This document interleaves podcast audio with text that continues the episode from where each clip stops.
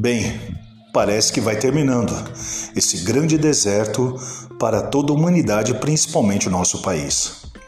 E digo aqui mais especificamente para os empreendedores pequenos, médios ou grandes, em que muitos fecharam suas portas, outros não vão mais abrir, e outros vão ter que começar do zero, tudo de novo.